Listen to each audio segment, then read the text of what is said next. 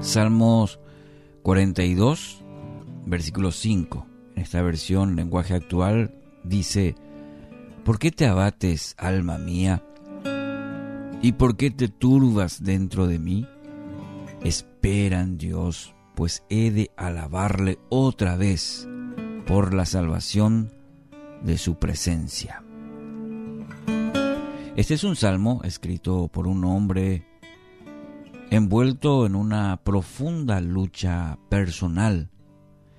Si miramos en el versículo 3, el salmista describe su condición.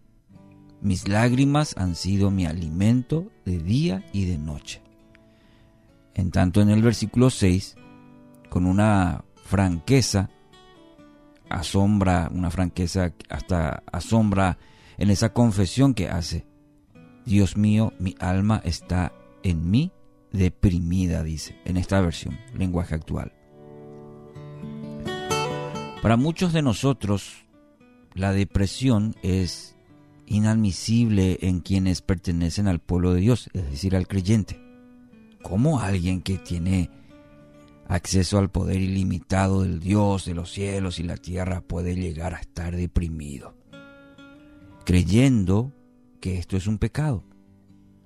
Nos esforzamos por mostrar esos valientes pero huecos despliegues de triunfalismo que pretenden convencer a los demás que estamos viviendo la victoria de Cristo cada día.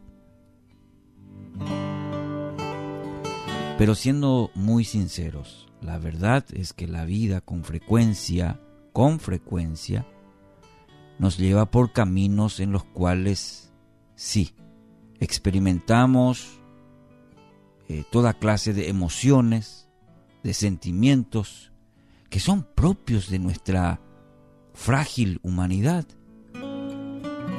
Y aquí encontramos en esta honesta confesión del salmista, no encontramos otra cosa que simplemente esa sincera expresión de sentimientos con los cuales todos, todos, todos hemos luchado en ocasiones.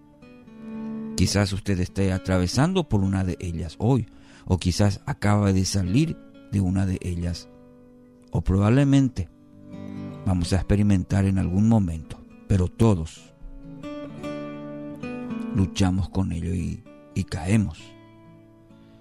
Fíjese, hasta el Hijo de Dios no se vio librado tampoco de ellos. Frente a la inminencia de la muerte, confesó a sus más íntimos, mi alma está muy afligida, hasta el punto de la muerte. En Mateo 26, 38 tenemos esta expresión que también denota en el, en el Hijo de Dios pasar por este valle. Entonces todos estamos en ello. Ahora, el problema, mi querido oyente, no está en experimentar estos sentimientos. Tratar de, tratar de reprimir, tratar de, decir a mí no me pasa, o es un pecado pasar por, una, por, la, por sentimientos depresivos. Ellos son la reacción de nuestra alma a situaciones adversas, a situaciones tristes, normales en cualquier persona, normales. Ahora, el problema o la complicación, ¿sabe dónde radica?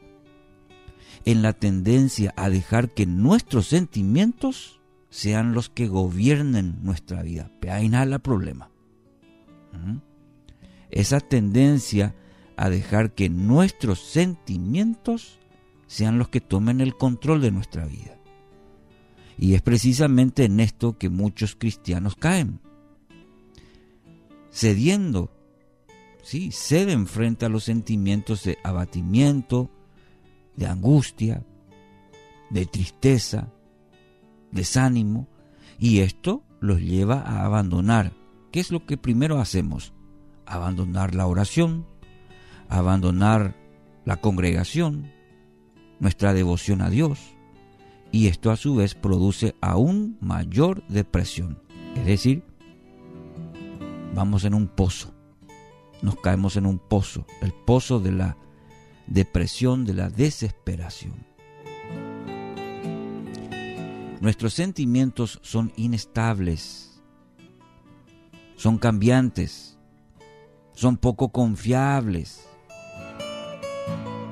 Piense nomás, mire, piense en todas las cosas que tenemos que hacer cada día y no podemos depender de lo que sentimos, porque si fuese así, la cosa sería muy difícil. Le doy un ejemplo.